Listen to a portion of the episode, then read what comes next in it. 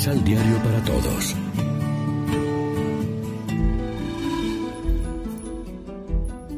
Primera lectura. Esa noche veló el Señor para sacarlos de la tierra de Egipto. Del libro del Éxodo. En aquellos días los hijos de Israel partieron de Ramsés hacia Sucot. Eran unos seiscientos mil hombres, sin contar a los niños. Salió también con ellos una enorme y abigarrada muchedumbre con grandes rebaños de ovejas, vacas y otros animales. De la masa que habían sacado de Egipto, cocieron piezas de panásimo, no fermentado, pues los egipcios, al arrojarlos del país, no les dieron tiempo de dejar fermentar la masa, ni de tomar provisiones para el camino. Los hijos de Israel estuvieron en Egipto cuatrocientos treinta años. El mismo día que se cumplían los cuatrocientos treinta años, salieron de la tierra de Egipto todos los ejércitos del Señor. Esa noche veló el Señor para sacarlo de Egipto. Por eso, esta noche será noche de vela en honor del Señor para todos los hijos de Israel, de generación en generación. Palabra de Dios. Te alabamos, Señor. Salmo responsorial del Salmo 135. Demos gracias al Señor porque Él es bueno. Demos gracias al Señor porque Él es bueno. Él se acordó de nosotros en nuestra humillación y nos libró de nuestros enemigos. Demos gracias al Señor porque Él es bueno. Demos gracias al que hirió a los primogénitos egipcios y sacó a Israel de aquel país con mano poderosa, con brazo extendido. Demos gracias al Señor porque Él es bueno. Demos gracias al que en dos partió el mar rojo, condujo a Israel entre las aguas y arrojó en el mar rojo al faraón y a su ejército. Demos gracias al Señor porque Él es bueno.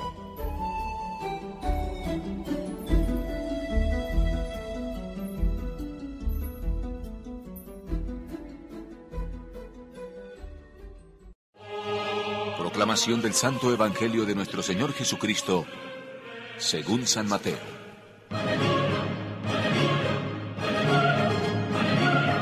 Los fariseos entonces salieron y se reunieron para ver la manera de acabar con él. Jesús, que lo sabía, se alejó, pero muchos lo siguieron, y él los sanó a todos. Pero él les mandaba que no dijeran quién era. Así debía cumplirse lo que dice el profeta Isaías. Viene mi siervo, mi elegido. A él le quiero y en él me complazco. Pondré mi espíritu sobre él para que anuncie la verdad a las naciones. No peleará con nadie, ni gritará, ni llenará las plazas del ruido de sus discursos. No quebrará la caña hecha trizas, ni apagará la mecha que todavía humea, hasta que finalmente haga triunfar la verdad. De él las naciones esperan su salvación. Lección Divina Amigos y amigas, ¿qué tal? Hoy es sábado 20 de julio y como siempre hacemos del pan de la palabra nuestro alimento espiritual.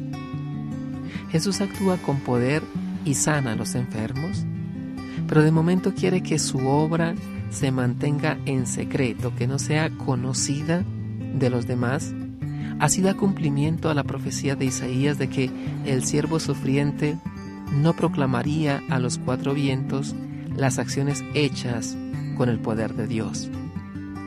Con frecuencia nos lleva tiempo aprender a leer los acontecimientos de la vida en clave de salvación, con mirada divina, con perspectiva liberadora. Solo el tiempo, la fe y la vida misma nos permiten hacer ese tipo de lectura y comprender que Dios permanece cerca de los suyos para protegerlos, guiarlos y velar su camino. Es nuestra responsabilidad responder a la acción de Dios con mirada de fe, descubriendo aún en los acontecimientos más absurdos una presencia misteriosa, trascendencia.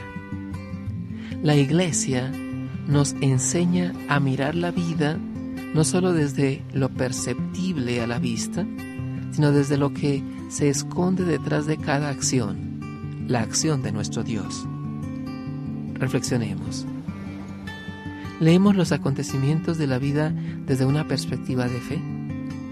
acogemos la salvación de Dios aún en las situaciones adversas de la vida y de la fe. Oremos juntos. Gracias Padre, porque Jesús fue tu ungido, tu servidor paciente, manso y humilde de corazón, que no porfía, no grita, no casca la caña quebrada, no apaga el pábilo vacilante, como hacemos nosotros. Señor Jesús, enséñanos tu estilo para servir y amar a los humildes, a los marginados, a los débiles. Así podremos revelar a los hermanos tu, tu rostro. Amén. María, Reina de los Apóstoles, ruega por nosotros.